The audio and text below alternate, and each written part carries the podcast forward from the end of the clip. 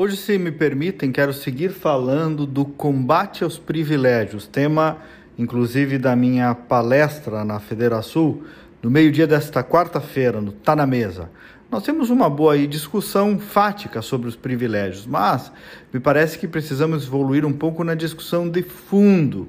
O que, que eu chamo de discussão de fundo? Envolve entender um pouco o DNA cultural dos privilégios, digamos assim, e os motivos pelos quais eles seguem se reproduzindo no Brasil.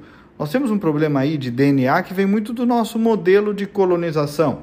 Acho que é o nosso traço da colonização europeia, uma das coisas lindas da nossa herança, e fala aqui um descendente de italiano, mas tem também alguns problemas, quer dizer, diferente dos Estados Unidos, em que antes aportaram os povos ingleses para depois formar seu poder, aqui no Brasil antes veio a coroa portuguesa e depois só veio o povo. Vejam, lá a sociedade formou o poder para servi-la. Aqui a coroa trouxe o povo para servi-la. Isso faz uma diferença danada, fenomenal em termos, digamos assim, de DNA político-comportamental.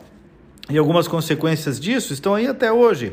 A crença excessiva no Estado e pouco na sociedade, uma certa idolatria monárquica, como se o agente público fosse oh, algo mais importante que o João e a Maria, né? a autoridade.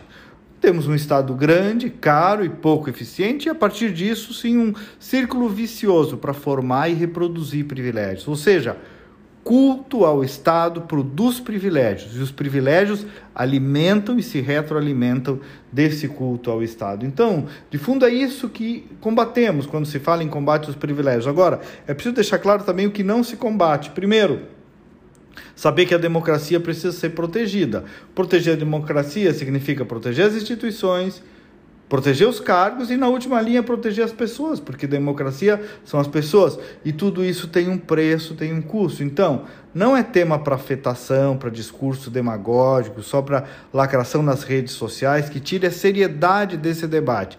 Precisa ser um debate maduro, respeitoso e legalista. Quando isso que eu chamo de proteção, proteção na última linha ao interesse público, quando essa proteção perde o sentido ou quando ela fica muito cara, aí estamos diante de um privilégio. E é este conceito, esta justa medida que se perdeu no Brasil e que nós precisamos recuperar. Me procura nas redes sociais pelo meu nome, Kleber Benvenu, com GNU no final, ou também chama a nossa equipe pelo WhatsApp e você vai receber os comentários todos os dias aí no teu telefone. Manda uma mensagem agora, 51 98 252 6615. 51 98 252 6615. Até amanhã e vamos com fé.